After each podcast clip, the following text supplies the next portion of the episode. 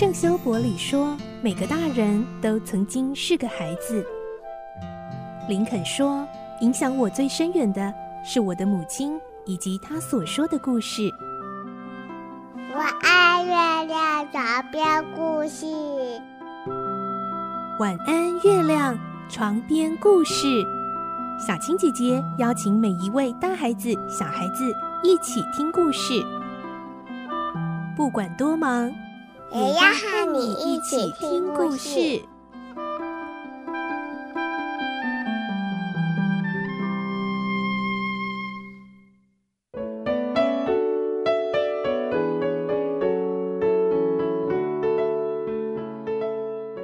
晚安，欢迎你和我们一起听故事。我是小青姐姐，我们继续来听《唐吉诃德》的故事。今天是四十集，我们会听到唐吉诃德他们投宿的这家小旅馆又来了一群旅客。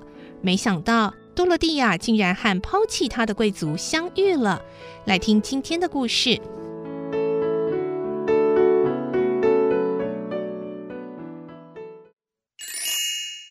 唐吉诃德》四十集，神的安排。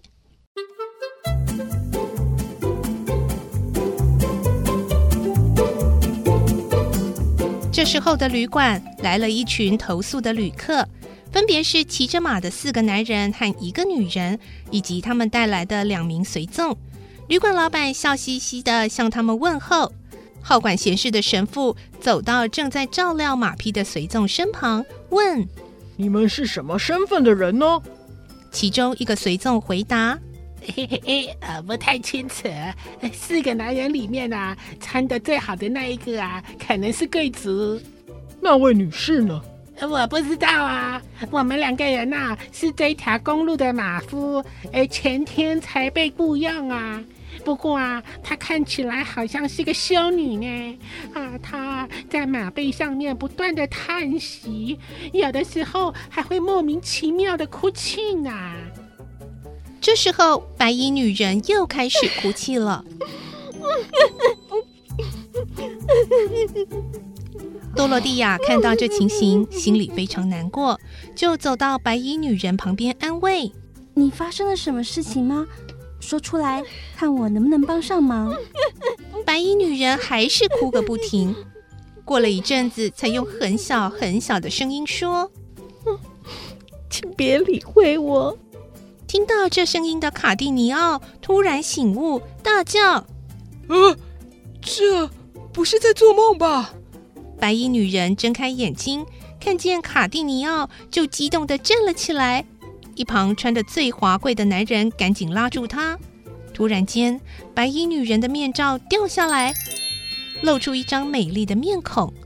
而穿着最华贵的男人慌张地按住白衣女人的肩膀，双方拉扯间，男人的黑面罩也掉落了。这时，多罗蒂亚大叫一声：“哈！”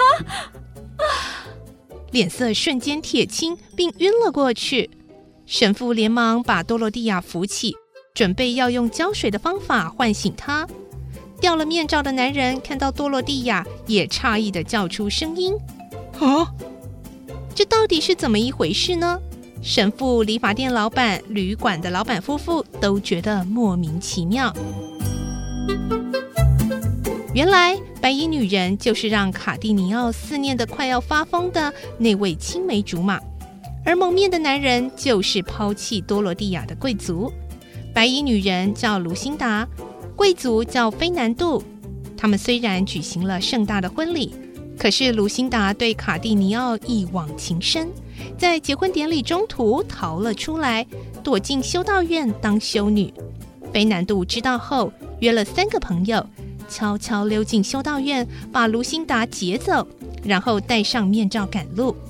万万没想到会在这里碰到卡蒂尼奥和多罗蒂亚两对青年，彼此相认，在场的人们都相当惊讶，神父更相信这是神的安排。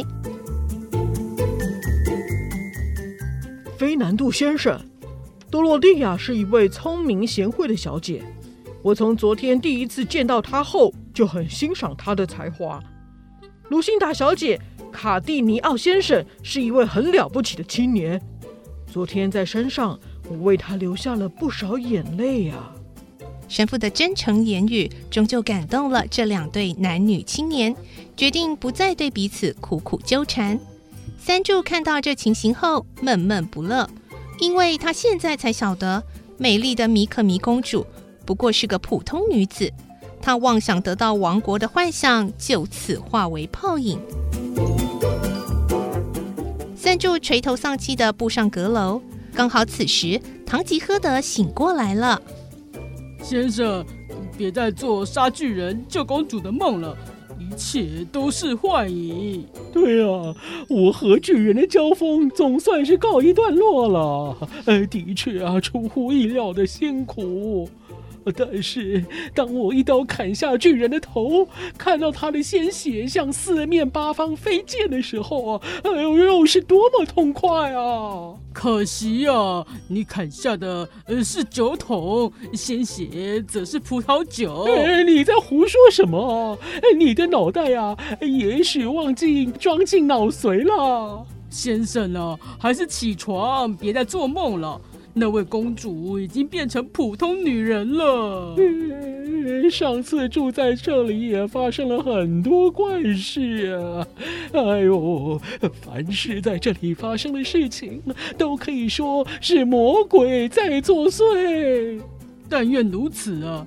不过上次我被毛毯裹着抛上天空的时候，亲眼看到旅馆老板也拉着毛毯的一角。我虽然没有学问。可是人和魔鬼之间的区别还是有办法判断呢，因此哦，我不相信这间旅馆有魔鬼的存在。我想哦，我们碰到的是千真万确的灾难。好吧，你认为是灾难，我认为是魔鬼。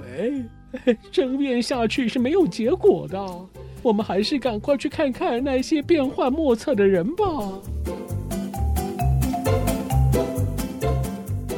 在楼下的餐厅里，神父把唐吉诃德的荒唐行为全都告诉了菲南度和卢辛达，接着又说：“多罗蒂亚小姐已经不能再扮演公主的角色了，我们要另外想办法把唐吉诃德带回家乡。”卡蒂尼奥说：“那么就请卢辛达小姐扮演公主吧。”菲南度说：“这也不是办法，我想啊，还是由多罗蒂亚继续扮演吧。”如果骑士的家乡离这里不远，我也一起去。嗯，顶多两天的路程。哦，很近嘛。呃，我还是陪他去好了，也许可以帮上忙。他们刚计划好，就看见唐吉诃德头戴铁盔，手持盾牌走了出来。他仔细注视着多罗蒂亚，然后用极为严肃的神情说。美丽的公主啊，根据我手下的报告，你已经变成了一位普通的小姐。唉，我认为啊，这个是巫术的力量造成的。令尊虽然是一位贤者，可惜不懂得骑士道的真谛，不相信我的作为。如果令尊也读过骑士小说，就会了解到，骑士救人是一件崇高伟大的事情。